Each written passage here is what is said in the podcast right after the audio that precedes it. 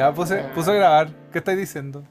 Estaba diciendo que vamos a ver películas chilenas, películas chilenas de jóvenes chilenos, algunos no tan, tan jóvenes, eh, pero que tienen una característica particular, que están hechas con muy pocos recursos y con una cosa ingeniosa que les permite hacer la película. Ahora, nos pueden gustar o no gustar, algunos nos gustan una, hoy día está la Dani Sabrowski con nosotros, además de Sebastián. Hola, hola. Sí, tenemos invitada especial de lujo.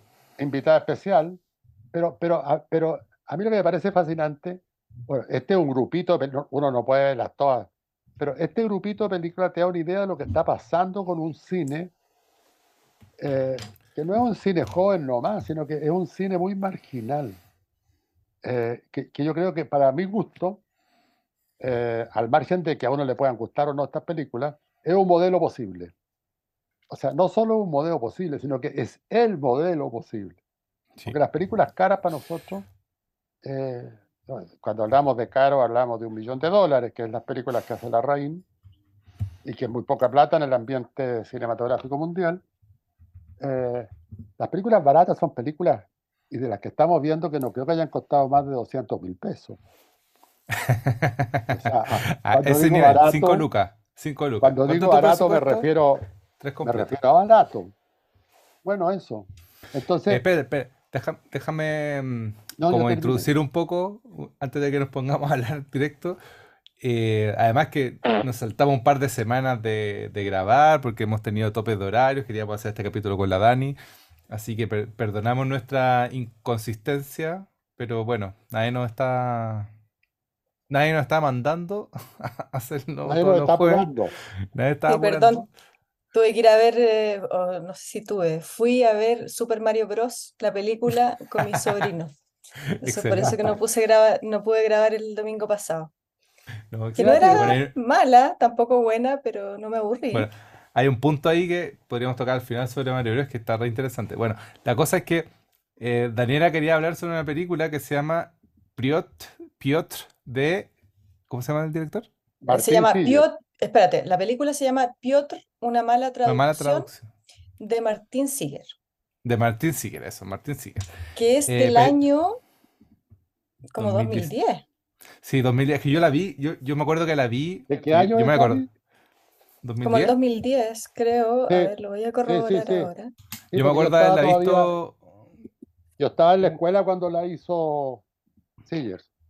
Sí, yo me acuerdo de haberla visto cuando estaba en la escuela estudiando, estudiando en la escuela, muy chico, y me había dado mucha rabia porque era una película que dije, ¿por qué no la hice yo? Eh, sí, aquí dice que, es del, dice que es del 2009. No estoy muy segura si es del 2009 o 2010. O sea, no es una película nueva, para nada pero sí es una película que puede ser nueva para mucha gente, en 2010 aquí dice, porque es una película que no se vio mucho y que además tenemos la gracia en este podcast que vamos a poder, eh, conseguimos la autorización del director para poder compartirla. De Martín. ¿Cómo se comparte eso? ¿Dónde? Ahí, revisamos eso técnicamente. Ya, eso lo vemos después. yo le voy a escribir ¿Se, puede, ¿Se puede poner un link en la descripción del... Sí, sí, sí, sí. sí. Ah, fantástico. Y, yo le, y, y, Carlos, además, bueno, por eso Daniela quería hablar de esta película, pero Carlos además tenía, teníamos otras películas media guardadas que nos habían mandado y que Carlos las tenía y dijimos, ya, ¿por qué no hablamos? Estoy presentando el tema.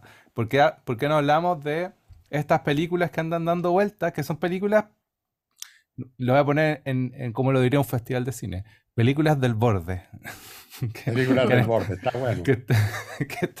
Que, están ahí dando vueltas, pero en el borde de la, de la industria de la periferia. El borde de la periferia, pero es que están tan al borde que no están como en las películas como al borde como las de como las de Adriasola y Sepúlveda, como están más al borde. Más. Em, y, o sea, es como otro borde. Y estas películas, bueno, están, tan también presentes. Y la de, la de, em, la de.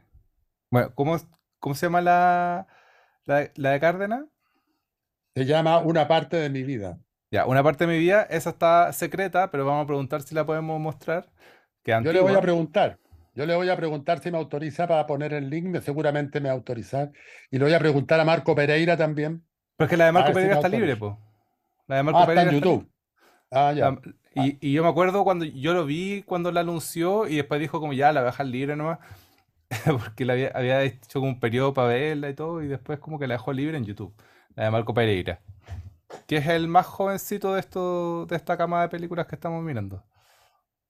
ahora habría que decir que estamos tomando una, dos, tres de 50 que de nada. Sí, ahí, está más dando vuelta, perdón. Entonces, yo, yo creo que es muy interesante verla, eh, conversar sobre eso, porque yo creo que eso es un germen de una cinematografía que puede consolidar muy bien. ¿ah? Mm. Yo, no sé, tengo esa, esa obsesión. Y creo que las que vimos ahora son películas bastante buenas. ¿ah? Lo que pasa es que están, eh, como, tú decías, en un borde. Sí, sí, sí. Pero no, no están en un borde porque sean películas difíciles de ver, que sean poco entretenidas, eh, sino que están en un borde porque su sistema de producción las pone en el borde, no están en los circuitos de distribución convencionales. yo creo que por, por A, B o C motivo eh, se han quedado afuera, bueno, porque, que, porque no solo hay que tener una película buena para entrar a los circuitos, sino que hay que entrar en un aparataje, Mm. Eh, claro, son películas raras, son películas económicas, pero yo creo que a estas alturas cualquier película con el, no sé si cualquiera, pero muchas películas con el lobby correcto, eh, pero que significa también sacrificar un montón de cosas, entrar a ese circuito, eh, pueden entrar, me da la sensación. Pero claro, tienen la gracia estas películas que fueron hechas como les dio la gana a los directores. Se nota, se nota muchísimo eso.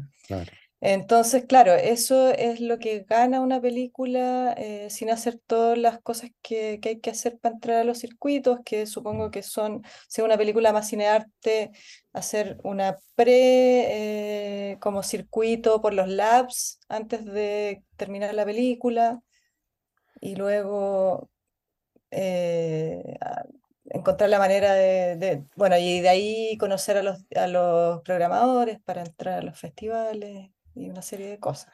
hay, hay un, hay un tema un tipo de película también.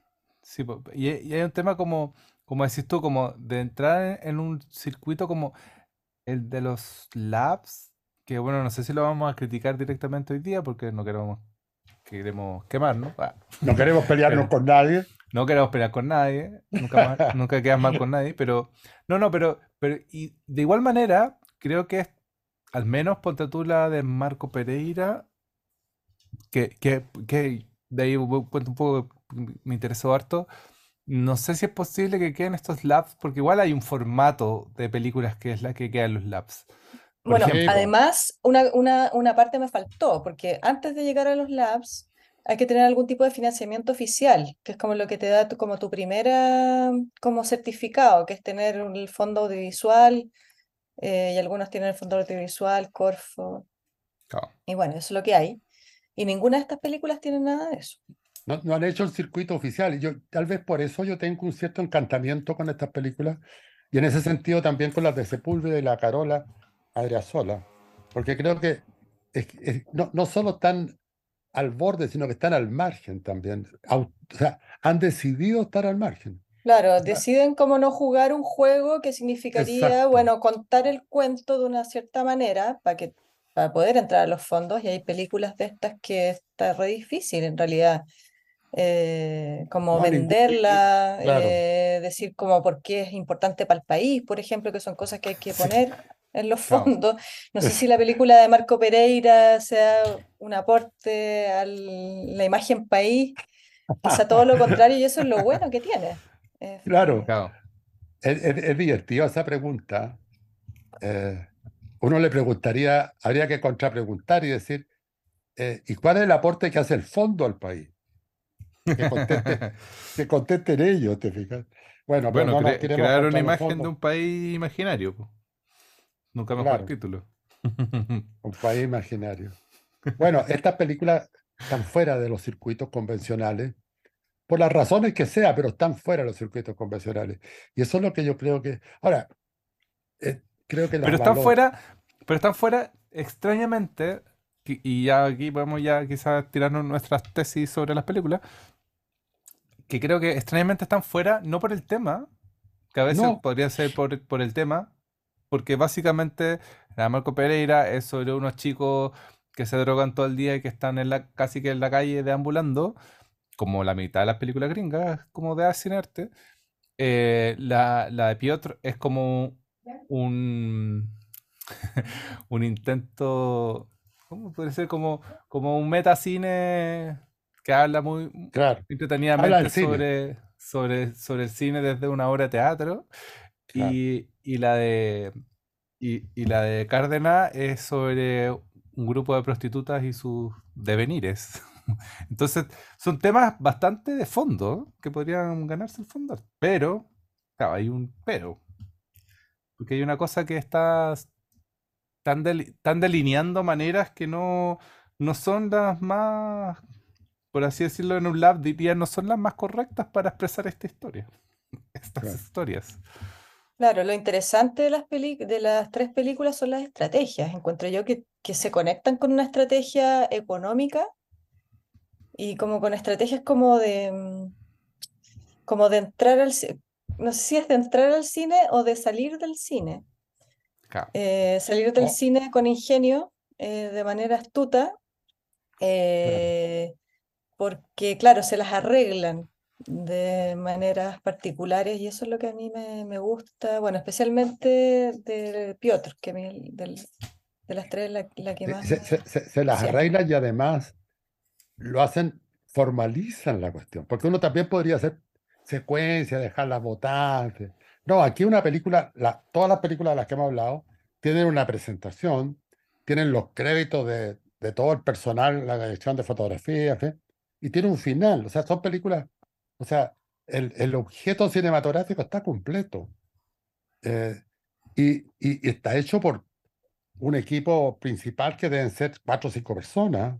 Mm. Eh, camarógrafo, director y sonidista, más la actriz y actores, mm. eh, pero no, no, no mucho más. aparece en la lista mucho agradecimiento en casi todas, pero los equipos son, son pequeñitos. Y, a mí me sorprende mucho eso, eh, porque en el fondo, ¿qué, ¿qué, ocurre? Que son películas, ¿cómo, cómo decirlo? Eh, no pretenciosas. O sea, eh, no, no, no, no están hechas como para lucirse frente a estos fantasmas que son los que dan la bendición, mm. sino que son películas hechas desde los deseos y el placer de los tipos que hacen las películas. Y eso yo lo encuentro súper bonito. ¿ah? Eh, yo encuentro que eso eh, está ganando espacio. Por eso me interesaba que conversáramos sobre estas películas, porque creo que es un camino muy bueno. No, no, no creo que sea el único camino. O sea, nunca hay caminos únicos, siempre se pueden hacer otros. Pero este es un camino que a mí me gusta mucho. ¿eh? No sé, me siento identificado. Un poco el camino que hice yo también. no porque no quisiera postular a un fondo, sino que cuando yo la hice, las pocas películas que hice no había fondos nomás. Ni, ni había festivales, ni, ni habían, eh, ¿cómo se llaman estos encuentros? Los laboratorios y toda esta tontería. No, no, no digamos que es tontería, a lo mejor. Borra eso. A lo mejor sirven. Pero, pero no sé, a mí me cuesta entrar en esa lógica. Por eso aplaudo a estas películas. Sí, yo, yo también me siento identificada porque yo también me, he tratado de saltar todas esas, esas formalidades. Bueno, hay gente que lo hace muy bien, que, que surfea muy bien el mundo de los fondos y logra hacer sus películas igual. Eh, pero bueno, es toda una, toda una máquina que hay que echar a andar, porque para entrar a los fondos no podéis entrar con un, con un presupuesto de, de 500 lucas. Eh, yo he hecho películas que me han costado entre 500 lucas y 3 millones. y eso sería impresentable. Entonces hay que entrar a poner un montón de gente en el equipo y, y tu película se empieza a agrandar y se empieza a poner más difícil de manejar.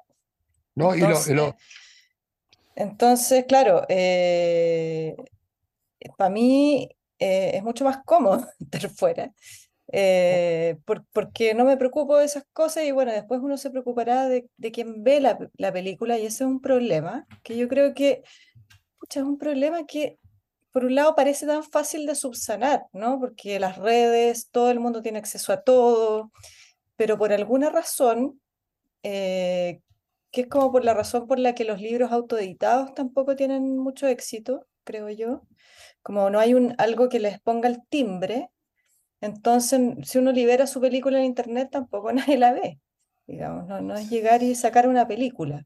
Entonces, ¿cuáles son esos circuitos fuera del circuito y cómo se hace para, eh, para mm, no transformarse en un circuito? Siendo circuito.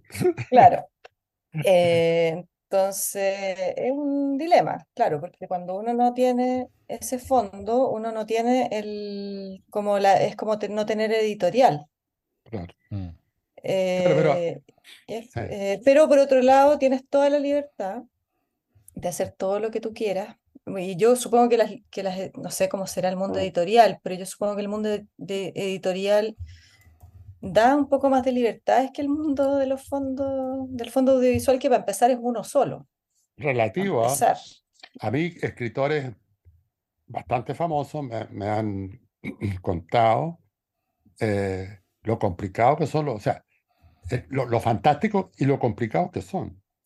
Porque el, la editorial, cuando ya el escritor está más o menos transformado en escritor profesional, la editorial le pasa una cantidad de plata por el libro. Claro, le adelanta. le adelanta y el escritor tiene que sacar el libro. Eh, y sí, pues, tiene, tiene que hacerlo. Y, ahí entra eh, el editor o la editora que le mete mano. Ahora, en general, yo, yo conozco relativamente el caso del boom latinoamericano, que era la Carmen Barcells, la editora principal de, García Márquez, de Donoso, de Vargas Llosa, en fin. Eh, y ella metía mucha mano. Ahora, los escritores, no sé si lo decían en serio, no decían que haya sido maravilloso, cómo le habían corregido el libro, en fin. A lo mejor era para seguir instalados en estas editoriales que vendían cantidades y que les permitía a ellos seguir escribiendo, que era lo que les gustaba hacer. Mm.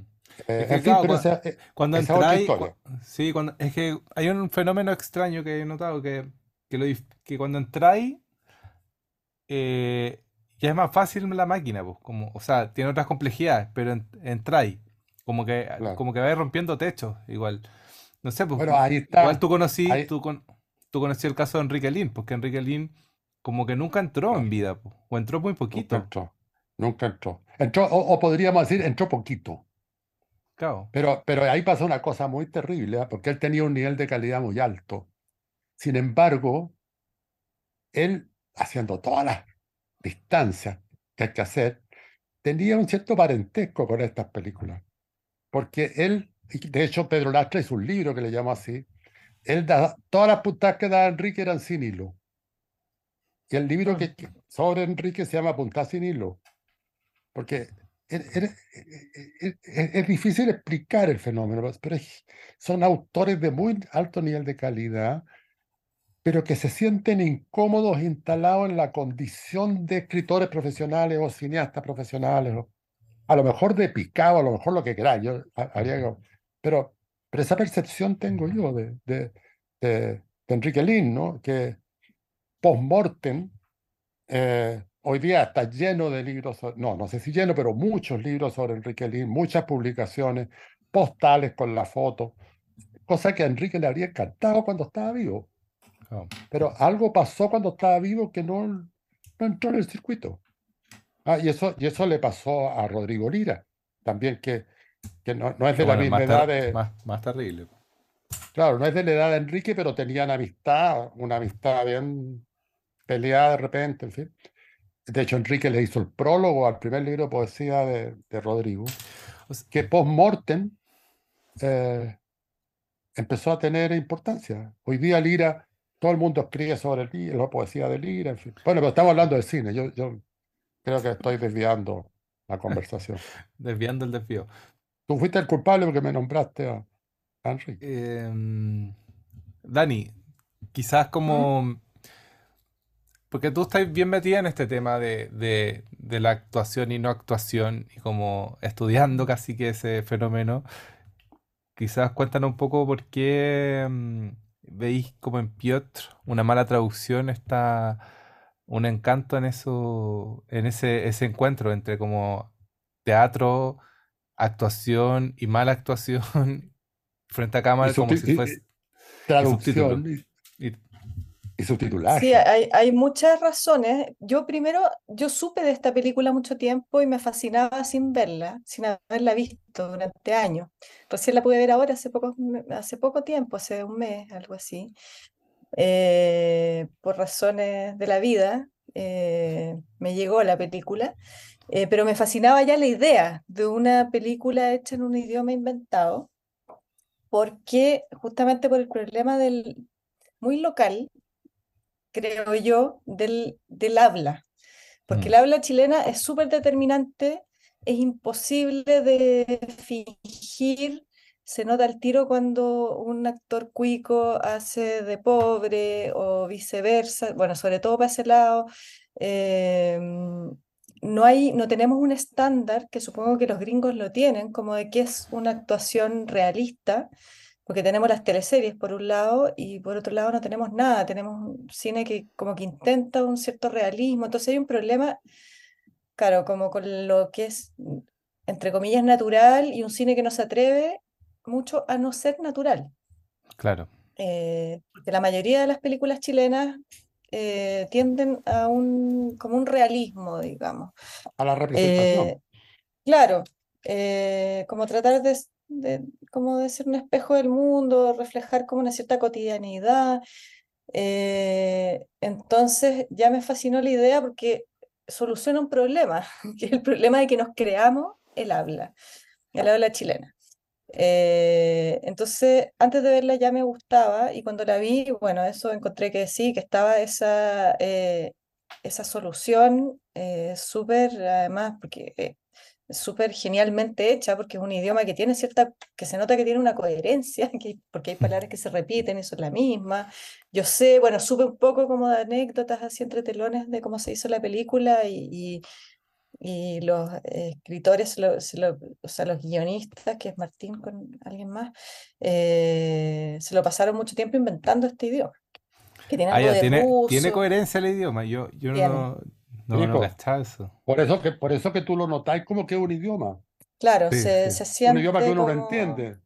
Claro, porque tiene unas reminiscencias igual a ciertas palabras, eh, tiene una cierta coherencia. Eh, bueno, pero la película, después viéndola, me di cuenta que es muy juguetona con lo mismo, o sea, es autoconsciente, no es que eh, por casualidad haya encontrado este, este, este truco y lo haya puesto en marcha, sino que juega también, porque bueno, el protagonista, que es Piotr, eh, se gana un fondo, un fondo, un fondar ah, para hacer, para hacer una obra de teatro sobre, eh, sobre la independencia de su país, que es un país inventado, que ahora no me acuerdo cómo se llama. Era como Cracovia, pero no era Cracovia. Nacrovia. Nacrovia, eh, la independencia de Nacrovia, entonces, bueno, los actores no les funcionan, qué sé yo, entonces en un momento propone que los actores actores eh, hagan la obra en este idioma, en el fondo para que no se note que están actuando mal y que cuando vayan a Nacrovia la hagan en castellano para que no se note que son malos actores. Entonces, en el fondo la película pone ahí en obra ese asunto, de que cuando, cuando, eh, escuchas otro idioma como que no, no, te suena tan mal. No, es claro, porque él, él dice, no dice, hagámosla en nacroviano, en el idioma de Nacrovia sino que hagámoslo en un idioma que no sea el español. Entonces ahí surge una cuestión que es un problema del cine, el cine chileno, no sé si de todos los cines, que es central. Ay, que Ruiz lo trabaja muy bien. Eh, un, mm. problema. Yo eso encontré que la película. Yo la, esta película la vi hace muchos años y la, vuelto, la, volví a ver eh, hoy día. Eh, me recuerdo muy bien de la película, sí, porque en ese tiempo yo estaba en la Escuela de Cine de Chile y, fue muy despreciada la película ¿no? por eh, una cierta élite media penca que había, una élite trucha. Eh, la miraron a, huevo, tal como miraron a huevo las películas de Oscar, ¿ah?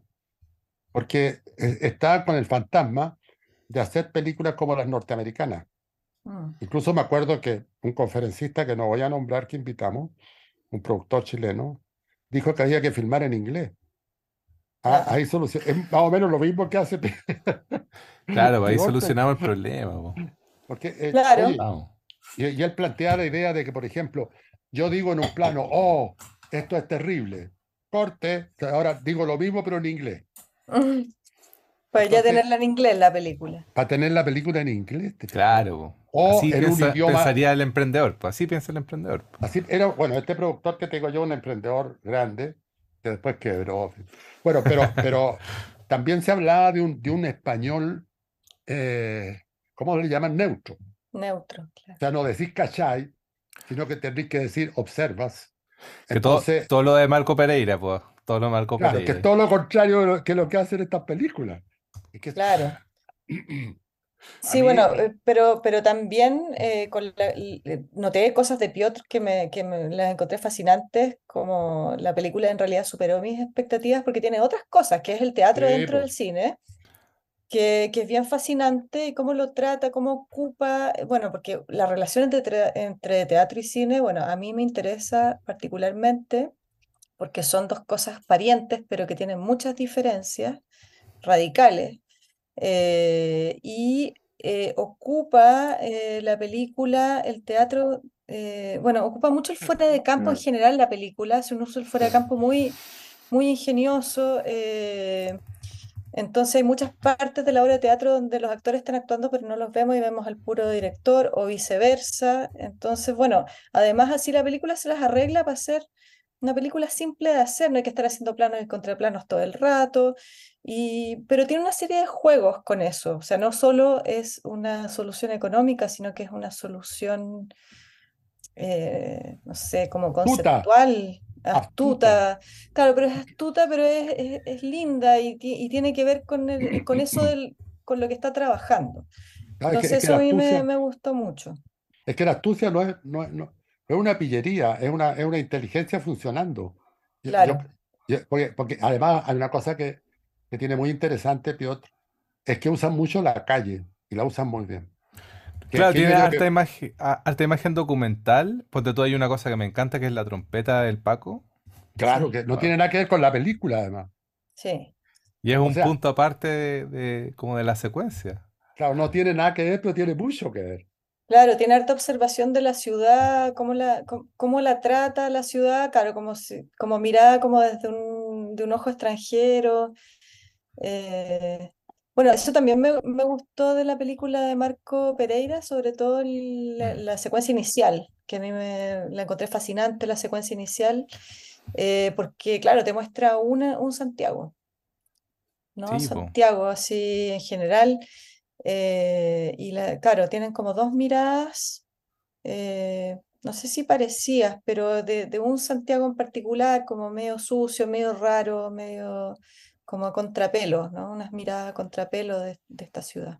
Bueno, bueno en, en, la película de Oscar se ve menos la ciudad, pero al mismo tiempo también está el centro de Santiago, el, departamento que tienen estas chicas, que son chicas de clase media, estudiantes, eh, con, con, vías, con, con vías muy normales por un lado, pero con una parte de su vida dedicada a la prostitución. La película se llama Una parte de su vida. Y ella, cuando, las llamadas, cuando las llaman hola, eh, e, ella le contesta, eh, en fin, puedes venir, sí, nos juntamos en Huérfanos con no me acuerdo qué calle, dice, y ahí te doy la dirección. ¿Ah? El centro centro. Claro, y, ahí te doy la dirección exacta. Es un departamento en el centro. Entonces, ahora, la, la, película de Oscar es, bien, es, muy económica, además, y tiene una muy linda cámara, me pareció a mí. Como también, ahora, fíjate, hablando de cámara, Piotr eh, tiene una fotografía de una cámara estupenda. Eh, sorprendente, porque ¿sabes quién hizo la fotografía? ¿Se fijaron en eso? La Denise Elpic. La Denise Elpic, sí. Que debe haber sido su primera y última película. Sí, no, es, preciosa la fotografía, más que unos medios en ese tiempo, porque las cámaras de video no eran las que No, esa cámara era una cámara análoga, seguramente. Seguramente. No, no, pero, pero mini DV, no, no era mini DV. Mini DV. Ah, era mini DV. Bueno, eso es análogo. Pero claro, está muy bien trabajada, las luces, está, está, hecha con mucho cariño y con mucho ojo de encuadre también. Sí. Encuadre, sí. Y, la Denise está dedicada a otras cosas ahora. Sí, está más eh, bien dedicada a la gestión cultural. Me encantó ver los repartos también de los. Salvo el de, el de Marco Enrique, que son, que son equipos más, más nuevos. el, Pato Alfaro, por ejemplo, que hace la foto. El de Marco Pereira. El de Marco Pereira, el fotógrafo. Marco Enrique. Marco Pereira. Marco el fotógrafo de, de, en, medio, en medio de la nada se llama la película del Marco. Oye, eh, pausa, paréntesis, no, no está en YouTube, pues, tenemos el link eh, como... Ah, me lo mandó a mí el link. Sí, pues, tenemos el link no enlistado. El Pato ah. Alfaro, el, el fotógrafo de Pereira. Y el Pato Alfaro, es, bueno, que también se puede hablar de eso, de los fotógrafos. Pato Alfaro es fotógrafo del 90% de las películas de este estilo. De películas ah, está, de Pato. está en todas. Entonces, ahí hay algo muy interesante que entre generacional y no generacional, porque hay diferencias de edades entre Fernando Solís, por ejemplo, le hace la cámara a Oscar, que fueron compañeros de escuela. Es Fernando Solís, y fíjate, ahí pasó una cosa parecida la Estefanía Vergara. La Estefanía Vergara, que se especializó en fotografía en la Escuela de Cine de Chile, y hoy día es música, ¿ah? toca, eh, toca o toca, no sé, o enseña violín, una cuestión así. Entonces, e, eso también lo encuentro. Oye, el, Leo Medel aparece como. Leo Medel, asistente de dirección. ¿De, cuál de todas el Leo? Saludo al Leo. Eh, de la de una parte de mi vida, de una película de Oscar, claro, que también son cogeneracionales. Entonces, es, muy bonito ver cómo, cómo hay estos cruces eh, y estos apoyos eh, que, que, son tan distintos a ese mundo codicioso que también existe, ¿no? En el cine. No vamos a decir que todo lo que está afuera es codicioso, pero hay un mundo codicioso, hay un mundo codicioso que inevitable, pero este no es ese mundo, porque se ayudan. Mm. Leo, Leo Medel hizo una película mucho más importante hoy día, la, se llama La, la Verónica. Que, tenemos un capítulo de La Verónica. Pues está, hicimos un capítulo sobre La Verónica. Sin embargo, es el asistente de dirección de Oscar. Mm. Entonces, eso yo lo encuentro súper súper atractivo de todo. Una, una, cosa que a mí me encanta de la de la de mm, Marco Pereira, que yo quiero, quiero como destacar cositas de esa película, y claro, ojalá que podamos ver si consigamos el link, porque no sé si se puede ver en algún lado. Yo creo, yo creo que, yo creo que él, va a estar feliz que se la olvidamos. además que Al medio de la nada es su segunda película. no, vi, la primera, pero que se llama Ángel de la Muerte. Eh, que se ve que es una rayadura. Eh, es una más aún, carcavilla. En esa carcavilla metido. Más, más, aún que al, medio de la nada. Pero al medio de la nada me pasó algo que, hace rato no me pasaba con, las películas como, como chilenas, que es que todo ese, todo ese, espacio que está como entre Plaza Italia y, no sé, entre Santa Isabel, Plaza Italia, Portugal, bueno, van, a, van al Parque O'Higgins, o sea, al Parque Los Reyes que un mundo que yo hace un tiempo conocía harto porque tenía amigos por ahí. La oficina de Margarita está ahí en, está ahí en Tocornal, de hecho, en la calle donde, donde se tenía que juntar con el primo. Eh, todo ese universo eh, no existe en el mundo, en la imagen del cine chileno. Eh, es, un universo, es un universo que es un, un universo súper grande, que es Santiago Centro. Santiago Centro, no la moneda, Santiago Centro como, como que, eh, no sé, es súper heavy pensar que en Chile hay, hay solo, o, se ha instalado en el, imaginario una manera de leer la ciudad, bueno, Santiago porque es la capital y probablemente la mayor parte de las películas sean como en Santiago, pero también un Chile del sur, ¿cachai? Como con las montañas y los bosquecitos, que ya está bien, es bonito, y el, y el, y el, y el cine como del desierto, que son los planos grandes donde no hay nada, solo desierto, eh, pero eh, siempre, siempre cuando estuve en la escuela tenía esa pulsión, como hay poca película de, de, ciudades que son consideradas quizás no interesantes, entonces me, no sé, me encanta, a mí me encantan los pueblitos y me encantan como cuando puedo hago fotos de los pueblos chicos por los que paso, porque siempre he sentido que hay una imagen muy, muy muy, muy poco trabajada, no sesgada, muy poco trabajada de, nuestro, de, nosotros mismos, como que nos cuesta mirar lo que no es lo tradicional. Y no porque piense que está mal representado, sino que siento que hay materiales que se pierden. Me encantó cómo se ven los edificios que siempre han criticado las noticias. Me encantó cómo se ven esos pasillos, cómo se ven esos departamentos de dos piezas. Como que hay un todo mundo apretado. sí, un trabajo material de, la, de la cosa, sí, material, que me, interesó mucho cómo seguir viendo. Yo estaba en esos departamentos, tengo amigos que, vivían ahí en esos departamentos. Entonces, claro, como que de pronto, como que te das cuenta, oh, eso puede ser una imagen. Y eso, eso, eso me sentí como que descubrí con esta película, al medio de la nada. y, yo, yo, yo, creo que además habría que decir que, que, es un encuentro con la ciudad, pero no de un punto de vista del folclore de la ciudad. Ah, claro, no, trata, no tratar de transformar la ciudad en un cantarito grea sino que aparece una ciudad sucia. ¿ah? Es, como lo que se llamó literatura el realismo sucio.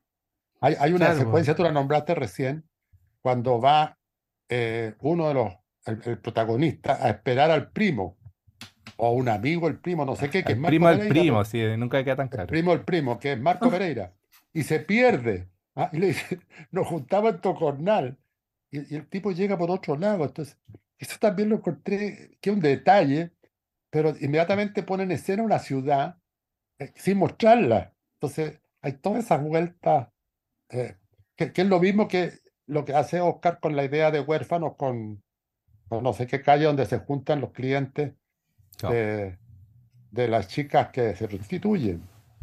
Que hablan de atendí, ellas hablan de, que, que, la historia es brutal porque en un momento ella está muy triste, otra le dice, pero ¿qué te pasa? En fin, y él le dice, no, lo que pasa es que atendí al jefe de...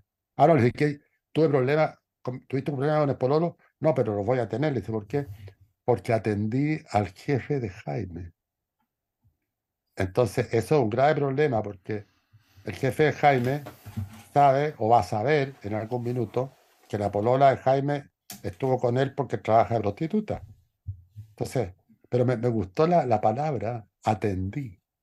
Pero es la palabra que se usa. Se, atendió, se atendió conmigo como un poco como, como, una, como una retórica como media de enfermera. Claro. una, manera, una manera de, claro. eso está muy bien planteado. Como si fuera paciente. Yo atendí al jefe de Jaime, Jaime del Pololo. Entonces, es, un tremendo problema. Entonces, bueno, mm.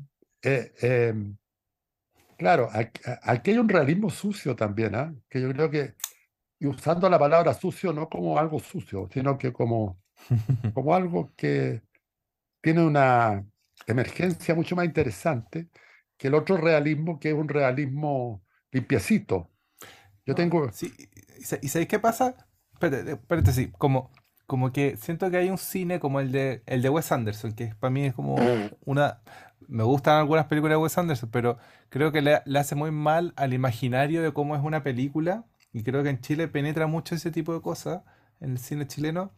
Pero claro, no nos alcanza para Wes Anderson y tenemos todas las teleseries como sobre vendidas con el, la utilería y con las escenografías, pero quedan mal porque son como departamentos pilotos con, con, con, con cosas, perdónenme, pero como cosas de casi ideas, ¿cachai? Como, como todo muy ordenado, pero mal, mal, mal, mal elegido, mal como mal integrado al, al, al, a la cuestión. Entonces me encantó ver esto, platos como, de hecho, en, en, en, la, de, la de, de, Cárdenas y la de Pereira, como está el hervidor penca y está como la taza como que, que no corresponde a la, al juego. Y está... departamento chico. El, plano, me encantaba esos planos de Marco Pereira donde se iban acumulando las latas de cerveza y estaba como una pila de latas de cerveza, como como no esa escenografía como utilería externa, como decorada, como decorado, como la idea del decorado. yo creo que esa es la diferencia. Sino como la, utilería que es un, un prompts, como una cosa utilitaria, pero material y muy... De hecho aparece muchas veces la, la cerveza, eh, pero es súper de la trama también, como... Claro. No, claro, tomando y drogándose. No tiene tanto y, y, Piotr también, también tiene esa cuestión como que nada es, bonito, o sea, es como bonito, pero en lo feo, ¿no? Lo desordenado también, tiene, tiene algo, algo, parecido también. En otra época, claro, tiene, tiene igual se, se siente, bueno, la, la, de Cárdenas yo creo que es del mismo año más o menos, ¿o no? ¿De qué año es? No sé. Pero yo creo que son de la Es un poquito, es un poquito posterior. Porque Cárdenas había hecho rabia antes, pues. Había hecho rabia antes. Claro. Eh, pero, pero, pero a mí me parece que algo que las junta las tres películas es que las tres tienen un dispositivo muy claro. Sí.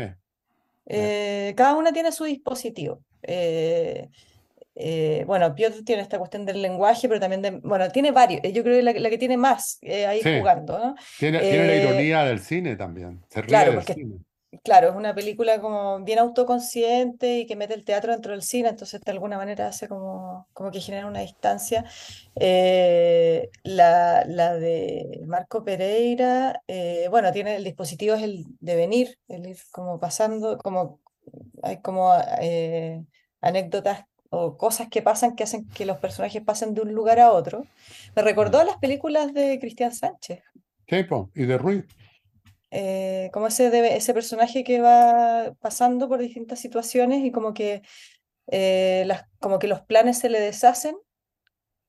Y Sobre todo como que termina no teniendo planes. la, primera, eh, la primera película de Cristian Sánchez, sí. ¿cómo se llama esta donde está Quintana? Que es un gran descubrimiento que hace él. está los, los deseos concebidos. Los deseos concebidos. Pero antes hay otra donde Quintana trabaja de taxista. Ah, sí. Eh, no me acuerdo cómo se llama, pero es muy eh, y, pero, y el nombre del protagonista, estamos hablando de otra película que se inscribe en esto mismo a pesar de que son de otra época. Mm. Eh, R se llama. R, el, sí. El, protagonista porque es un tipo que rota.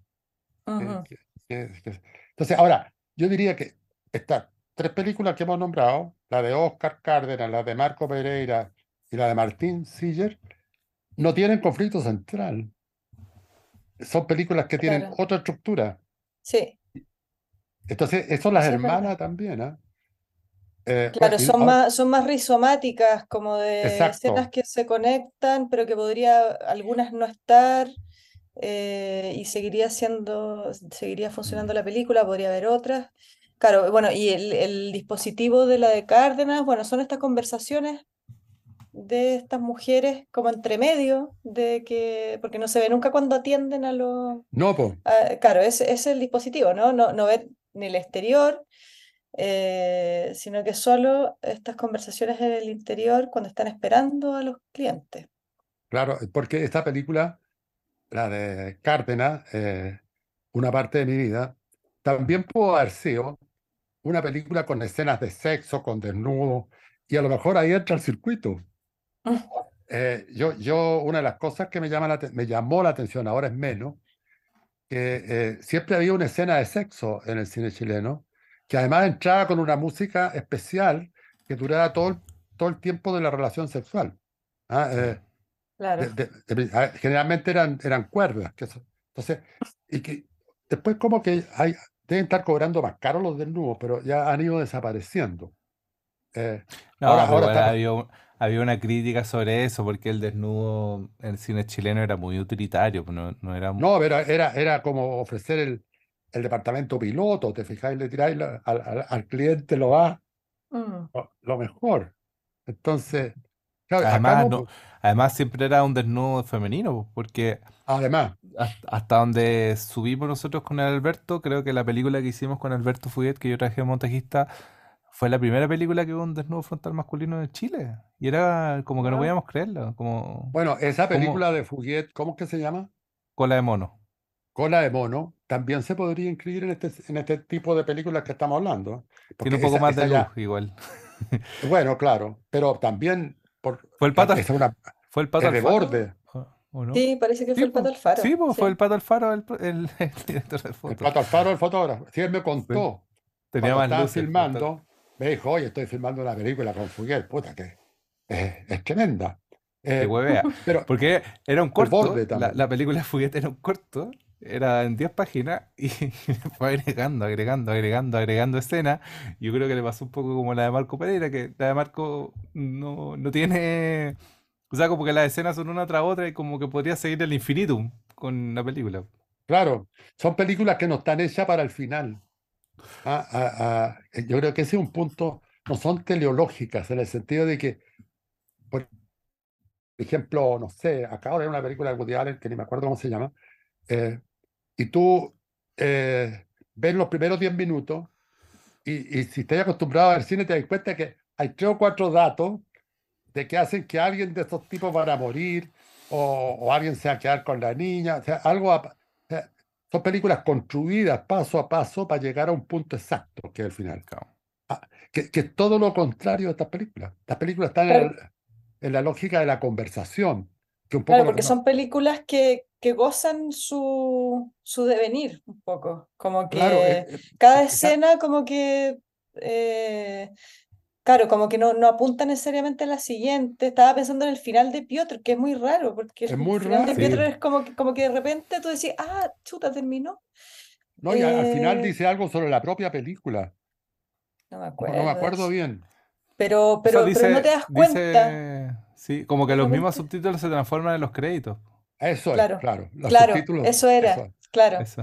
es. Ahora, eh, esa cuestión es, muy interesante porque el, el, al no pensar eh, la película desde el final, o sea, uno, uno inventa el final y después empieza a retroceder, eh, es una cuestión que cierra con puertas para todos lados. Y, en cambio, estas películas que hemos mencionado eh, operan como una conversación, o sea, un poco como esta conversación que estamos haciendo nosotros, que puede ir para cualquier parte. Esta conversación no está hecha pensando en un final. No puede, no puede nomás, aunque nos gustaría, imaginémonos, eh, que llegara a un final que sea una prédica. Eh, no, no la podía armar nomás, porque ahí sería una cosa muy ridícula. Que al final uno de nosotros dijera, bueno, y por eso creemos que el cine chileno, no sé qué. Eh, Conclusiones. Conclusiones. claro. Entonces, ahora, no, no, hay que olvidar que detrás de este tipo de películas, donde habría que meter a Sepúlveda también, aunque es de otra generación, eh, está Ruiz. No, y a Cristian Sánchez, como, como metían a Dani también, creo y Cristian, por supuesto. Cristian fue alumno de Ruiz. No, claro, habría que juntarlos a todos, porque tienen, que una línea. Un tienen un, claro, un espíritu. O sea, creo que se puede hacer historia de muchas maneras. Eh, yo los pondría juntos. Sí, lo que, por ejemplo, hacer un ciclo, hacer un ciclo. Por ejemplo, Los Deseos Concebidos, que es la película que más me gusta de Cristian, eh, es una película que es, muy hermana de esta. Sí. Mm.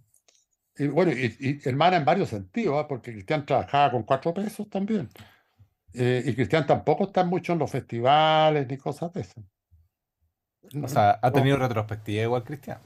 Sí, claro, pero, pero, no sé si sus películas han sido financiadas por fondos. Ha, ha tenido retrospectiva, pero no ha tenido eh, proyectivas. Prospectivas. Prospectivas. ¿Qué pasa? Que, pero también ha tenido retrospectiva porque Cristian tiene 70 años. Estos cabros tienen, no sé, 30. Entonces, cuando tengan 70, tal como le pasó a Enrique Lin, después de muertos, digamos, esta, esta película va a, lo mejor a hacer un ciclo. O sea, el, consejo, el consejo sería, haz hartas películas bien baratas, pero vive harto tiempo. Para que alcancía a tener retrospectiva. Para que alcancía la retrospectiva. hay, un, eh, un, poema de, de César Vallejo yo, que yo lo usé en una película lamentablemente, porque fue muy equivocada la manera de ponerlo, una peliculita. Eh, la frase de Vallejo es, lo único que tengo que ofrecer, no tengo nada que ofrecer sino mi muerte. Cáchatela. Y yo hice un pequeño documental sobre Rodrigo Lira, con quien era muy amigo porque fuimos compañeros de curso en la Escuela de Arte de la Comunicación. Y se me ha ocurrido la pésima idea de mostrarle a, la, a la mamá. La mamá supo que yo, yo había hecho esa cuestión. Casi se murió la pobre señora. Pucha, no, mal escogido. Pero, pero mira la frase de Vallejo. ¿ah? No tengo otra cosa. no, no tengo otra cosa que ofrecer sino mi muerte. O sea, hay algo en esta cinematografía que no, que no tiene, no tiene el, el, el, bombazo, digamos, del espectáculo, que al final se recupera en algún momento. Mm. Eh, pero ya cuando, cuando pasó cuando pasó la vieja, como dicen. Sí. Claro, ahí está el dilema, porque uno podría decir, bueno, levantemos estas películas que son marginales, pero es que las sacas del margen. Eh, claro. o no sé, claro, porque tienen esa gracia justamente porque son marginales y, y, quizá tienen también una gracia porque están hechas con los amigos en un esquema diferente. Bueno, la, de Martín está hecha, es una, hay que decir que es una película de final de carrera, está hecha en la escuela, digamos, con los compañeros. Eh, la de Marco Pereira debe estar hecha con los amigos, no, Exacto. Eh, y la de Cárdenas, bueno, supongo que también era como... Sí, Fernando Solís hizo la cámara y, la, y la Isidora, la, ¿cómo se llama? La, la Estefanía Vergara.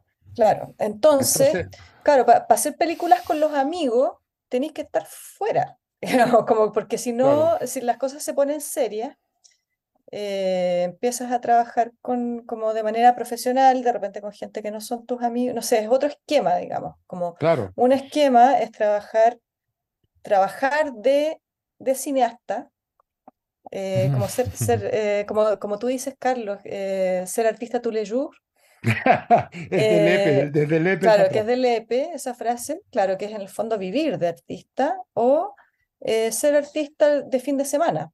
Claro. Artista de domingo. Claro, artista de domingo. Y los artistas de, claro, y salen cosas diferentes de los artistas de domingo que de los artistas Tuleyur. Entonces, a mí, a mí personalmente me interesan mucho los artistas de domingo, porque no tienen que entrar en una serie de dinámicas que tienen que entrar los artistas Tuleyur porque tienen que vivir de eso.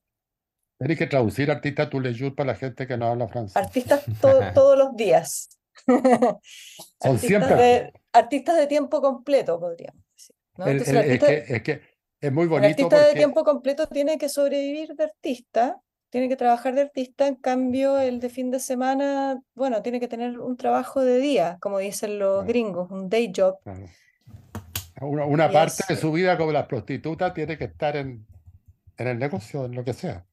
Claro, eh, bueno, como, como hace, dice mucho Mariano Ginás, este director que a mí me gusta mucho, argentino, que, claro, que él trabaja en cine, pero trabaja para otros, hace guiones. De hecho, estuvo en el guion de esta película argentina que ganó que casi gana de premio, casi gana el Oscar.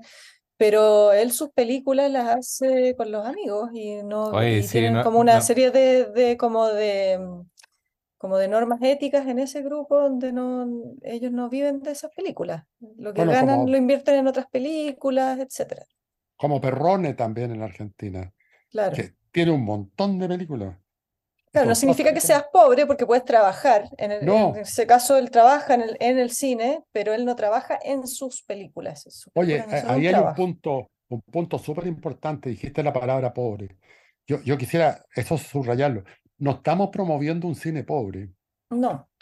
O sea, estamos promoviendo un cine con gran libertad, porque a lo mejor si Marco Pereira tiene 4 millones de dólares donados por una tatarabuela, eh, se manda la misma película pero con, con, más recursos, o se hace 25 películas. No, no, no, es promover un cine pobre, ¿ah? que uno tenga que hacer las cosas con poca plata. Estos cabros hacen las cosas con poca plata porque tienen poca plata nomás, pero, pero no, no es la pobreza el centro del problema. No, claro, pero, pero te da una cierta libertad en el sentido de que no, claro. yo, creo que un equipo pequeño te da mucha libertad. Por eh, supuesto. versus un equipo grande, un camión de luces que hay que estacionar en algún lado. Sí, es que, eh, ahí también, también pasa un, hay un problema que lo hemos discutido nosotros en clase, lo hemos hablado harto y creo que somos promotores de, de, de, esa discusión, que es cómo, cómo se calzan toda esta lucha gremial que existe en las artes en general, que es la idea de no ser explotado por la hegemonía, eh, y, al mismo tiempo trabajar con amigos, porque mm, hay, un, hay un choque de, discursos ahí que yo creo que ponen problema a muchas personas cuando quieren crear, porque por un lado quieren no ser poniendo en el contexto de hoy día, no ser funados por porque pagan mal o no pagan o pagan con comida y versus ese discurso que está como diciendo no precaricemos el arte. Claro, ahora. Entonces, es, es, heavy ese, ese, tema, eh, ¿cómo, ¿cómo, lo hacemos? Oye, hay un punto súper importante ahí. Eh, hablaba el otro día con una persona que se presentó al fondo y pidió no sé cuánta plata para hacer un cortometraje. Pero eh, los honorarios que tenía que pagar con todas las leyes sociales, todo, seguros, etcétera, etcétera, etcétera, eh, le hacían subir el presupuesto enormemente. Entonces, el cortometraje... 40%. claro. Y entonces al final lo así subir, te cuesta más ganarlo, y cuando lo ganas, te gastáis la plata en cumplir con las exigencias del fondo. Entonces, no, porque no podéis trabajar con un amigo que es fotógrafo y que te hace la película gratis. Sin embargo, en estas tres películas, estoy seguro ¿ah? que, que, ni Pato Alfaro cobró, ni la Denise Elfic cobró, ni Fernando Solís y la, ¿cómo se llama? La Estefanía Vergara cobraron. Yo creo que nadie cobró el equipo de... Ahora, si nadie cobró, ¿cómo te presentáis al fondo? ¿Cómo, cómo le respondían al fondo? Entonces, hay ahí una, una contradicción en la, en, la, en la opción. Ahora, probablemente cualquiera de estas películas que se presenta al fondo no habría ganado. Mm. Eh, yo creo que era, era difícil. sí, sí, sí, Pero, pero, yo creo que hay una. hay, una hay un problema en la, industria de entender como una homogenización de las cosas. Eh, porque a veces, no sé, pues, un emprendedor, poniéndolo como en el área de la, de las empresas y emprendimiento, un emprendedor como que al fondar te pide ser un restaurante Michelin cinco estrellas. Pero a veces tú querís tener el, querís tener el carrito de sopa y pilla nomás, ¿cachai? como que no quería hacer el, el, restaurante Michelin, quería hacer un carrito de sopa y pilla y, vender sopa y pilla los fines de semana o vender un café los fines de semana y, y, no el, el restaurante. Pero cada vez hacer mejor sopa y pilla y cada vez hacen mejores sopaipillas. Pero claro, acá las que tú quieres hacer, al, al, nivel que tú quieres hacerlo, claro, con, con, tranquilidad. Eh, y con placer. Con placer. sí, está, bueno el, el, el, modelo. Me gusta Pero como que la industria de ahora es solo vista como desde hacer puros restaurantes, así cinco claro, estrellas. Cinco estrellas. Como que no existiera otra forma de, de cocina. de mm. cocina. Ahí, ahí eh, aparece de nuevo lo que hemos hablado siempre, el emprendedor. Que, que, que, alguien nos puede funar por esto, pero yo encuentro que esta idea del emprendedor es, muy, Ay, dime, a mí que yo estudié en una universidad que su, su tagline era para espíritu emprendedores. pues para espíritu No, sí está bueno, pero, la, cosa es que existan todos. Si yo no tengo problema con que existan los emprendedores, tienen que existir, pero la cosa es que también existe espacio y reconoce, no sé cómo decirle, reconocimiento suena. Bueno, aquí lo estamos haciendo para, claro, para, para esas otras maneras de trabajar. Claro. Eh, que son quizá que son más modestas, pero justamente porque son más modestas, eh, pueden hacer cosas que el, que el que el, que el restaurante cinco estrellas, eh, estrella Michelin no puede hacer. Claro. Se puede dar ciertos lujos. O, o, o el, el, restaurante Michelin tiene otro problema, que una vez que le achuntó tiene que seguir haciendo lo mismo claro. hasta que le empiecen a fallar los clientes y inventar otra cosa que la va a repetir por los próximos 10 años y así sucesivamente. Mm. El cambio acá, y, y, yo creo que ahí es una cosa que también une estas películas, eh, y también tiene que ver con Cristian Sánchez y también tiene que ver con Sepúlveda y mucho con Ruiz, que hay placer, hay pasarlo bien. La, la, de, Marco Pereira, recomiendo, ya que no pueden ver la película todavía, pero si logramos conseguirla va a estar el link, pero Marco Pereira hace un, un programa, un podcast que se llama Tu programa favorito. y yo, yo me puse a mirarlo porque son los mismos de la película. Son los mismos amigos de la película que hablan sobre cosas. Y de hecho hay uno sobre la película y es muy divertido porque hablan, no, esta película no sé si la va a ver alguien, pero está bueno, le decimos acá. Y es, está, entretenidísimo porque es la misma soltura de la película hecha podcast. Oye, ahora, Marco Pereira antes, cuando era estudiante, tenía una página web. Tenía una página web que se llamaba, nunca me acuerdo bien, pero era como la, la puta madre, algo así. Por la puta. Por la puta. Por la puta, tú la conociste. Famosísima. Famosísima. Pero porque el gallo tiene, tiene ese, potencial, ¿te cachai? Que, que es. Em, o sea, un buen kiosco de papas fritas. Un buen, kiosco de papas fritas. Que tiene que ver con algo que, comentábamos la última vez en las clases, la intuición.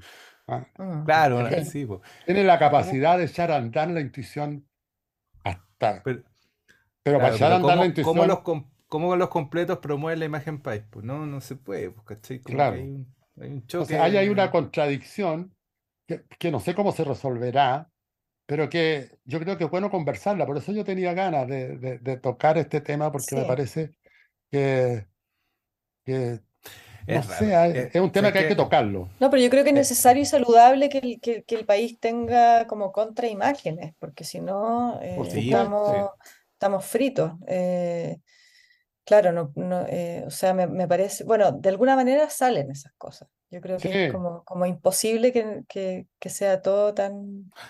Esa es la fuerza igual de esos grupos, pues. Esa es la fuerza de los grupos, porque a pesar de todos, de todo estar en contra, ahí están esas películas, pues, existen. Existen. Y eso es lo que te decía adelante.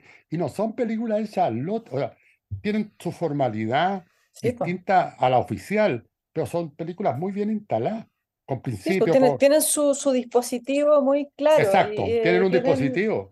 Claro, o sea, tienen una manera muy propia eh, de como de funcionar y organizarse y son como eh, son muy orgánicas como que no, no, no, se, no se pierden digamos no, no Y, y, y, claro y ese es el problema que tienen las películas como en el ámbito como más comercial o industrial que se pierden muy fácilmente porque están sometidas a montones de tirones también no de cómo deben ser eh, creo que, claro, que quizá es una virtud también de la independencia eh, poder como mantenerse en, la tuya, digamos. Y eso claro, armas películas que, tienen una coherencia. Claro, para mantenerte en la tuya, tienes que pagar los costos. Claro. Y yo creo que estas películas están pagando los costos, que significa ese estado de libertad en que se mueven. Ahora, esto no significa que si ellos tuvieran plata no harían películas con plata a lo mejor eh, harían películas tan buenas como las que están haciendo ahora. ¿no? Pues yo, yo quiero descartar la posibilidad de, de, creer de que para poder hacer buenas películas hay que hacerlas sin plata. Ah, yo, yo, creo que eso es, es no también una... películas interesantes porque, porque claro. el, no tener plata eh, te, te, plantea una serie de desafíos, ¿cierto? Claro. Entonces hay que, hay que solucionarlos. Entonces en esa solución, en, ese, en, en esa serie de restricciones, salen películas interesantes. Yo creo que hay algo interesante en hacer películas sin plata. Y hay gente que hace películas con plata donde logra eh, mantenerse en la suya. Mm. Eh, muchas veces porque son gente eh, muy llevada a sus ideas. Yo creo que ese es como el, el, director, como que, como que logra, no sé, pues tengo la, imagen de Blade Runner de Ridley Scott llevando el barco para donde, no, no, tengo la imagen de Ridley Scott llevando el barco para su lado eh, contra todos, digamos, que es como el, la idea como que de este macho director que lo tiene todo muy claro y que es un gran artista, entonces logra, eh, como en contra de todo, hacer su película, ¿no? Eh, que es una figura, pero que es una figura re difícil. Ah, yo, yo no me imagino jamás eh, en ese papel, ponte tú. Sí, pero Estar como en una gran máquina y poder eh, contrarrestarla. Claro, todos esos tirones. Se, giran y hacen lo que quieren, pero tienen un respaldo muy fuerte. Eh, que un poco lo que pasó con el grupo de los cineastas alemanes de los 60. Schlondorf, eh, Fassbinder, Herzog, todos ellos, que fueron tipos que se la jugaron a fondo, pero tenían el apoyo del Estado. El Canal 4 alemán les, financió las películas y fueron súper importantes, creo yo, porque eh, ellos hicieron una vuelta nueva, un poco lo que están haciendo estas películas, pero la hicieron con plata. No, no con mucha plata, pero... pero con la plata suficiente como para hacer películas en celuloide, eh, claro, con actores profesionales. La, la, pregunta es, ¿qué hacer para que la plata, que es el único lugar donde puede venir desde los fondos, se entregue a partir de una reflexión más fina, ¿te No, es que eso, eso no va a venir de esto, de, estas políticas, de estas políticas públicas de, los fondos, no va, no puede venir. Yo creo que es más como una instancia privada, instancias más privadas y que tienen como menos que responderle a, a todo, porque creo que el espíritu de los fondos se instaló de una manera muy equivocada y no creo que se logre mover esa, esa idea porque, por ejemplo, los fondos están muy ligados al Ministerio de Educación, que me parece una cosa muy... Y, bueno, cuando fueron instalados, fueron instalados con la idea de la imagen país, eh, que fue la em vuelta a la democracia, lo, le impulsó, bueno, Lagos como una segunda aire a los fondos y, y la imagen país ahí era eh, lo central y sigue siendo. yo, sí, yo creo que, yo, creo que pues, tú, Marco Pereira, eh, que ya yo parece que estoy que más la he nombrado, perdón, pero es que me, gustó mucho el fenómeno, porque creo que Marco Pereira estaba echando una mirada a su, a su YouTube y como las redes que había armado, y, y claro, pues él, él creo que eh, busca un público y encuentra un público, y yo creo que por ahí va la cosa, como Siempre, siempre me ha gustado la idea de cómo parte el hip hop en Estados Unidos. Cuando, cuando parte el hip hop o el rap, em, no eran financiados por ningún fondo, sino que era simplemente eh, una expresión popular de un grupo de personas que empezó a hacerse masivo. Entonces, quien sostenía el movimiento eran las mismas personas que eran clientes y al mismo tiempo, o, escuchas, o, o, los que iban a los bares que, donde se iba esto, a esto pues soy cliente, porque era como en los bares o en, en, las discotecas. Y, y, ahí empieza como a, a como generarse una economía entre, entre los productores de estas músicas y los escuchas de estas músicas.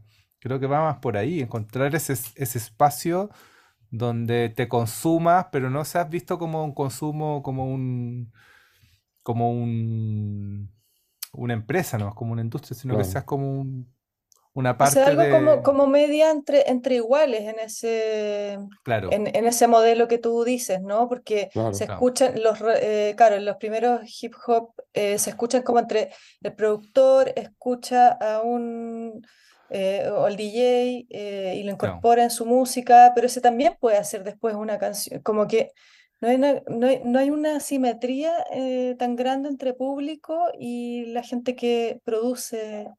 Claro. O la, la que crea el producto. Es que sabéis que hay una Y eso bien, eso, perdón, eso bien Marco Pereira que está con las personas que aparecen tocando, que aparecen como rapeando, aparecen, son efectivamente personas de un medio donde él trabaja y hace los videoclips y hace después los podcasts y van a festivales de, de, música trap o rap.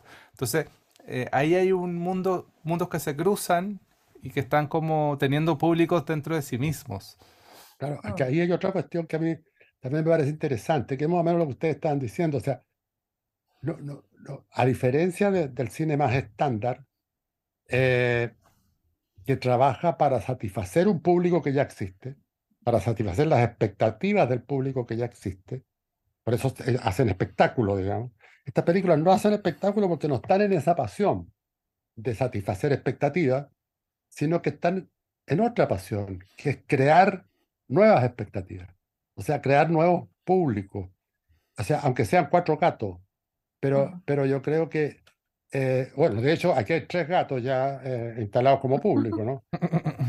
Eh, van, a, van aumentando también. Entonces, pero yo creo que esa es la gracia de una gran cinematografía o de, o de todo fenómeno de arte de alto nivel de calidad y de borde, es crear su público. Claro. Y, partir por, eh, lo mismo, mira, yo me, la película de Marco Pereira, yo te comentaba el otro día, me recordó mucho Los Subterráneos, una novela de, de Kerouac, que Kerouac fue muy maltratado cuando, cuando partió. Eh, hizo pocas novelas, además, porque era también de borde, muy de borde, pero construyó un público, que a lo mejor eran nuevos escritores, ¿ah? pero, pero eso, eso multiplica. Y también mm. uno ve en esos escritores, también pasó en la poesía chilena de los 70, que los públicos eran los poetas. estaban estos encuentros de poesía, donde todos los que iban eran poetas o intrusos como yo, ¿te fijas? Pero, pero la mayoría eran poetas. Entonces, ¿qué es lo que empieza a pasar? Que se empieza a crear un nuevo gusto, un nuevo, un nuevo modo de, un nuevo placer. ¿ah? Que, que, yo creo que e, e, esos son finalmente eh, las cosas que hacen giros culturales. Eh, es que la gente, ¿cómo decir? Que cambie su gusto, ¿ah? que, que, modifique su gusto, que los mueva, mejor, para decirlo más, más claramente. Que, que no se quede pegado en, en un puro gusto. Entonces, yo creo que estas películas van creando público. Y yo creo que eso ha sido por eso que existe. O sea, y yo creo que ahí, ya que hablamos de Cristian Sánchez, Cristian Sánchez echó a andar un público también. Y Ruiz echó a andar un público también, antes de Cristian. Y a lo mm. mejor Cristian es de los primeros públicos de, de Ruiz. De Ruiz, claro. eh, y, y, Cristian empieza a hacer películas y otra gente le empieza a hacer público de Cristian y empieza, se empiezan a producir estas redes, ¿no? Que a lo mejor están, si uno las buscara con más precisión, a lo mejor están conectadas con estos cineastas. Y quizás, eh, Carlos, quizás son, son películas que, claro, que, que también incentivan al público, o son ese ah, tipo de películas que uno dice, bueno, eh, me dan ganas de hacer una película a mí también. Exactamente. Eh, entonces, claro, tiene una relación con su público que es re distinta que una película hollywoodense donde tú decís, nunca voy a poder hacer esta película. La admiro justamente porque no la puedo hacer. En cambio, esta otra yo la admiro como de una manera horizontal, ¿no? La admiro y, me dan ganas de hacer una. Yo también. eso, eso, Siento la posibilidad de hacer una. Claro. Ah, yo, yo, mm. yo siempre digo que estas películas americanas caras, no, no, no, quiero decir que porque sean caras sean malas. No, no, no quiero entrar en esa dinámica de que, lo, que el dinero es malo. Eh, lo que es malo es otra cosa, creo yo. Bueno, pero yo siempre he dicho que, por ejemplo, Apocalipsis Now, una película contra la guerra de Vietnam, contra el imperialismo norteamericano, a favor de la lucha de la liberación de Vietnam, en fin, pero que costó millones y millones de dólares y que el director hablaba de que tenían tal cantidad de helicópteros que se podían tomar un país chico, que se demoraron, no sé, en filmación como ocho meses, etcétera, etcétera. Entonces, ahí aparece un subtítulo imaginario en la película que dice, esta no la podía hacer tú. Mm. Ah, claro. Eh, en, cambio, en estas películas que vimos, la de Oscar, la de, la de Pereira y la de, ¿cómo se llama? De Martín de Martín Siller, como que tienen un subtítulo que dice, tú la podías hacer también. Como, como lo que decía al comienzo mm. Sebastián, ¿cómo no se me ocurrió a mí? Entonces, ese, de Martín me da rabia. Me da rabia. ese estímulo es fundamental. Yo creo que porque además, es fundamental. Sí, porque además la de Martín tiene una, inteligencia que, que, que, es difícil de poner en las películas, que es, que es como el reírse de la misma película en esa escena cuando están en el teatro y están mirando la obra de, teatro ya terminada con esta tipa que es de Nacrovia y le dice esto de una tontera, esto es una estupidez, como, como no, no, no sirve. Es, que, es como reírse. y está cerrándose la cortina así. Y la cuestión era horrible. Es como reírse de él, porque, porque, claro. Eh, eh, porque bueno, ella, la, la, la Taca, Taca, ¿cuánto se llama? La... No me acuerdo. Danka. Tanca creo que se llama. Le dice, esta cuestión es una porquería. La única solución es que hablen un idioma distinto al español. Claro. sí, no, ese, ese, momento es maravilloso. Pero que es lo mismo que hace la película. Está hablando de la película, justamente, entonces ahí se da la vuelta completa, ¿no? Bueno, está, lleno de, está llena de vueltas la película, también tiene eso, eh, un manejo del tiempo muy juguetón. Hay una escena que está mostrada dos veces desde dos puntos de vista, cuando hablan por teléfono. Eh, se da montones de, lujos así como por, en el fondo por jugar con el material nomás. Es probar también los trabajos con claro, probar cosas, no sé, el trabajo con, los, eh, con las cosas que se confunden en, el blanco y el negro. Al principio los créditos están, la cámara va de una pared negra o oscura a una pared blanca y los créditos van cambiando y van desapareciendo en cada pared y van cambiando de color. Mm. y al final, al final, y, se, al, final, se... confunden en los créditos finales con el. Se confunden y se repiten. Con los subtítulos, claro. Y, además también hay, un juego en las, en las dos películas, porque la de Oscar Cárdenas no tiene música, ¿o sí? Parece que no. pero, la de Marco Pereira y, en Piotr hay música, está en, en, Piotr está Perroski, el, el Álvaro ah, Gómez. González, Álvaro González. No, Gómez, yo creo. Gómez. No, no sé. con, los, los de Perroski. Alejandro, Alejandro, Gómez. Alejandro Gómez de Perroski, tocando ahí maravillosa en, hace tiempo, porque Perroski ya tiene hartos años, pues eso fue hace cuando estaban empezando. Em, está también un reggaetón que es una joya, debería existir como canción, porque yo creo que se lo hicieron para la película no, te, te, voy a embrazar, Ese, reggaetón debe estar hiper, hiper funado. No, pero ese, ese de la película, lo hicieron para la película, no creo que exista. No, pero si existiera, No, no, ¿cómo, se llama? Es una, es, una, tontera, pero es una tontera eh, juguetona, pues a eso me refiero, porque también se está riendo del, reggaetón. y en Marco Pereira igual hay, hay, hay, canciones que se están riendo, o sea, que juegan con la película, cuando está como en karaoke el tipo y lo echan de la casa y porque estaba cantando karaoke y ya están como aburridos del weón. Y dice, ya, chao, me voy, me voy. Está, está jugando, o sea, la música, lo que siempre alegamos, que la música no está como simplemente puesta para... Un acompañamiento, claro. Un acompañamiento, sino está jugando materialmente con las imágenes. Está, está, este juego muy rico que, por ejemplo, caso chileno, que, que estoy medio involucrado, pero no en esa parte. Eh, la otra vez se, estrenó Sayen, que es la película donde tenemos como a gente mapuche haciendo como de James Bond. Un intento de Amazon Prime aquí haciendo. Haciendo como este tipo de películas de acción en Chile. Y imagínate, porque esto lo dice un crítico de cine que, que es un youtuber bien famoso, que no voy a decir su nombre porque está medio funado. Y, pero tenía razón en este punto, que la película es mapuche, pro conflicto indígena, en contra de los españoles, y, porque un español viene, eh, el actor de, de Elite, de, esta serie española, que actúa acá en Chile, viene como a quitar las tierras a, una comunidad, mapuche, paco y toda la cuestión. Toda esta canción final de la película, más, momento más emocionante de la película, estaba, estaba presupuestado poner Anita Tijoux y ponen a Rosalía. Española. No, española, ¿qué onda? Española. Claro, y eso es solo por una cosa de marketing. Porque, claro, eso es satisfacer expectativas. Claro, es una eh persona que está de moda, conocida por los jóvenes, pero claro, no hay una, ni siquiera una media segunda lectura para decir como quizás no es tan buena idea poner Rosalía en el final de esta película. como... si, la película se hubiera hecho en los 60, habrían puesto a Elvis Presley. Claro, los Beatles o algo así. O los Beatles, ¿cachai? O sea, porque, porque el fenómeno es del espectáculo. Yo creo que estas películas no están en esa... Pero más leído, más leído. Mal, leído, porque hay espectáculos de calidad. Ahora, la otra cosa interesante que une estas películas eh, son todos perdedores. ¿ah? O sea, perdedores en el sentido, no, habría que decir, no son emprendedores. Los personajes. Claro.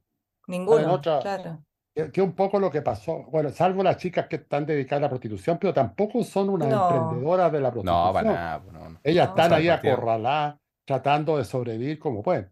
Pero todos están tratando de sobrevivir como pueden. los amigos del, grupo de, la película de Marco, en el medio de la nada, están en el medio de la nada, es decir, eh, estas chicas de una parte de mi vida igual. Eh, y, bueno, peor, ¿para qué decir? Son unos extranjeros de un país extraño que están tratando de sobrevivir y que además cuentan una historia ridícula de un país de la libertad, de la lucha de los aristócratas revolucionarios contra los demócratas, no sé qué. Entonces, se, salen tan se salen también del modelo de que, de que el, ay, ¿cómo decirlo? Que el emprendedor, o sea, que emprender siempre es bueno. Ah, que tú, ¿por qué? No, tampoco, está mal dicho. Que, que emprender siempre da resultado. Ah. Si, yo me pongo pero aquí lo, lo, bueno es que ni siquiera tratan de emprender, porque también existe el modelo de la película del emprendedor que fracasa, ¿no? Claro. O sea, ni siquiera son, no, pero no fracasan tampoco. No, pues porque no, no, no, no pretenden. Porque están, Fuera, están fuera del antagonismo emprendedor no emprendedor. Una gran película que está, está ahora en cine es sobre las Nike Air, que la hace Ben Affleck. Y con todo el equipo de Ben Affleck, que Ben Affleck, de hecho el otro día supe que Ben Affleck compra los guiones. Hay un concurso en Estados Unidos que es como un, como un, como un canes, por así decirlo, de, guiones que no se han hecho. Y Ben Affleck ha comprado todos los últimos guiones de sus películas ahí porque, porque el tipo tiene, es un emprendedor con buena Las películas de Ben Affleck son tan buenas. Sí, pues se ha ganado Oscar, tiene buena crítica. Bueno, compró el guion de, de, unos emprendedores que eran lo último, lo último de los rasca en, en el mundo del diseño de zapatillas, que era Nike, hasta que Nike dice como, mira, emprendamos con esto. Y entonces es como la historia de los losers, que no le ganan a nadie, Nike, que en un momento logran emprender porque enganchan a Michael Jordan para hacer sus zapatillas. Y ahí Nike se convierte en lo que es Nike ahora.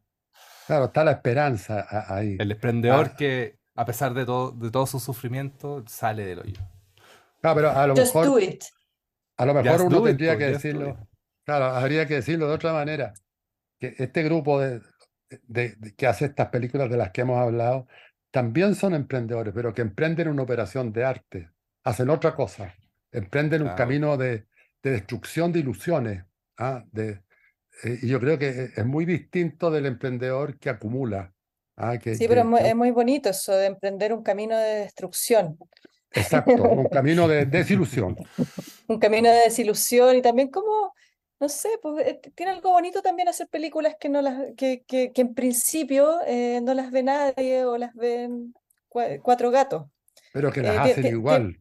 Claro, pero las hacen igual. Pero tiene, porque tiene eso gratuito, ¿no? eso, a mí me encanta. Eso, eso a mí me encanta.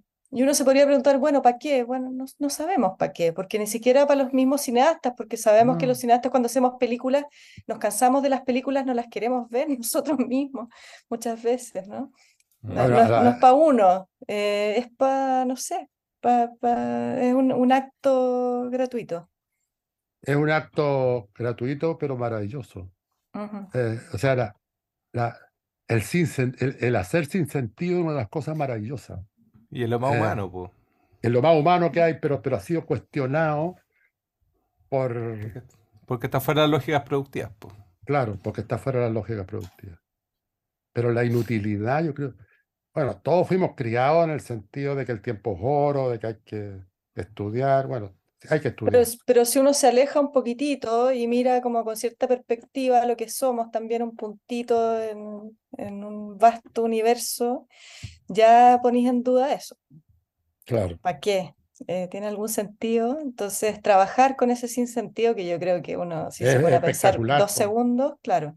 Bueno, ahora uno también podría, si uno se separa un poco del acontecimiento y mira un poquito más desde arriba, se dan cuenta que los humanos todos trabajamos en un sinsentido. Totalmente. En ese sentido somos héroes, ¿te fijáis? Porque trabajar para educarse, para ganar la plata, para alimentar los hijos, por un montón de cuestiones, sabiendo que te vaya a morir, bueno, ni siquiera en unos años más, en cualquier momento. Porque uno puede decir, bueno, yo me voy a morir, no, no, no voy a vivir más de 10 años más, ¿te cachai? Pero eso, es un cálculo que puedo hacer, o 15, porque pero también me puedo morir mañana.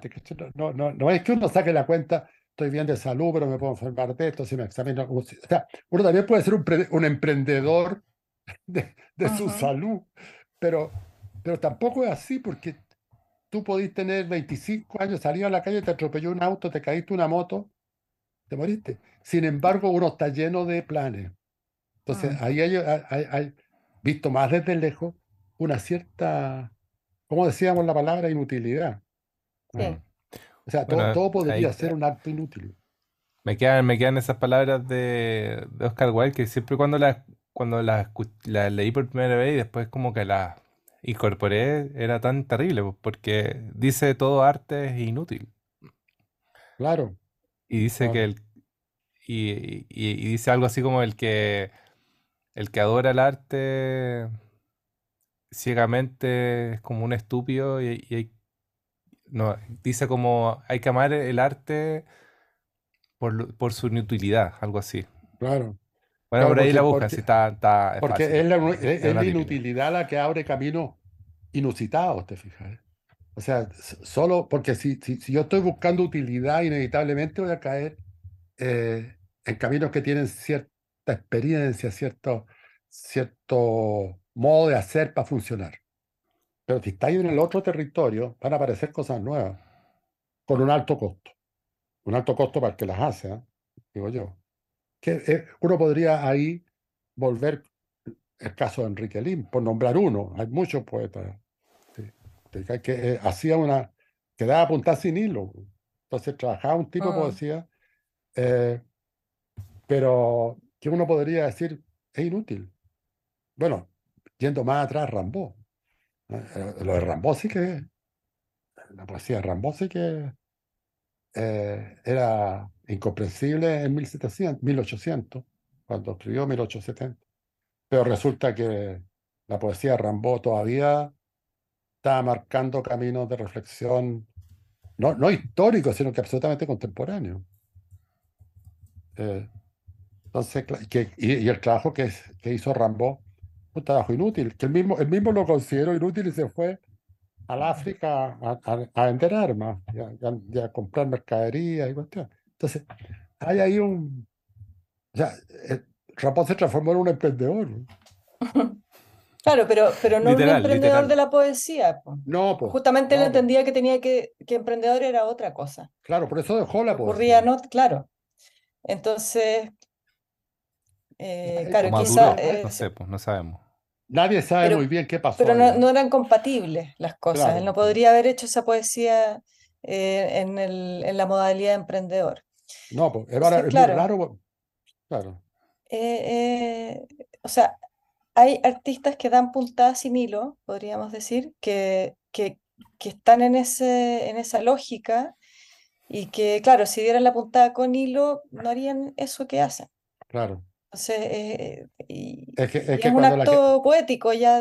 Claro, es que cuando la dais con hilo, tenéis que conseguirte el hilo.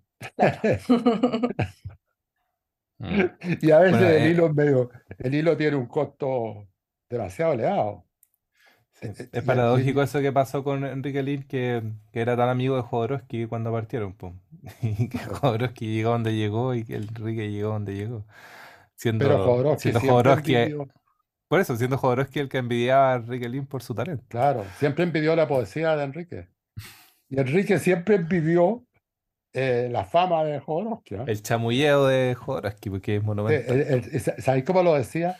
Decía, oye, yo tengo un amigo en Francia que la revuelve re harto en Francia, la revuelve re harto. Así, lo, así ese era el término que usaba. Qué buena. En fin. cerremos. Pero, ¿qué nombre tenemos todo el tiempo? Puntada sin eh, hilo. Tres películas ah, sin mira. Oye, hay puntada sin hilo puede ser. ¿O sabéis la otra que se me ocurre? Ah, no, pero ya la usaron en publicidad. Era una frase de los 60 que era muy buena, que era hácelo. Que la usó Nike. Ah, pero la, de Nike, pues. Claro, pero eso es como del emprendedor, pues esto, es todo lo contrario. La, dieron vuelta. Es que, es que Nike la usó, hazlo. Pero la frase era hácelo que no es lo mismo. Pero no, yo creo que es mejor puntar sin hilo. O ¿cómo, era lo de eh, emprender? Eh, emprender, eh, ay, ¿cómo era? Emprender el arte. No, pero emprender. Eso, eso es lo bueno que tiene la improvisación. Claro, ah. se dijo. Se dijo y pasó. Muy bueno. Sí, ya fue. Ya fue. Pero nos podemos quedar con la puntada sin hilo. Sí, Dar puntadas sin hilo. Dar puntadas sin hilo. Dar puntadas sin hilo. Ya, pues. bueno, oye, me, encantó el programa de hoy. Bueno, todos los programas me encantan, pero hoy día como que me entusiasmó. No, claro, y, más allá de, de, decir si la película es buena o mala, es como la invitación a, pensar en esa otros, e, ese cine más lateral. Oye, entonces, en, el, ¿Dónde van a salir los links de las películas? Los links los, vamos a poner en Instagram. Todavía no lo entiendo. Yo creo que en la descripción del podcast se pueden poner. ¿Dónde? En la descripción del podcast. Ah, tienes razón. Ya, yo voy a escribir esta misma noche a Oscar y a Marco para que me den la autorización, que me la van a dar. Y, si no te la dan, va, va, a quedar todo grabado. No, eso sería divertido que Marco me dijera, puta, no te la puedo dar porque me acaban de comprar la película en Netflix. Claro, claro, la vamos a poner en Amazon Prime. Va en Amazon bueno, Prime, ahí, así que... ahí la mandamos. Bueno, ahí, Martín estuvo muy contento y mandó muchos cariños, te mando muchos cariños, Carlos. Ah, muchas gracias. Martín, sí. Bienvenido, Martín.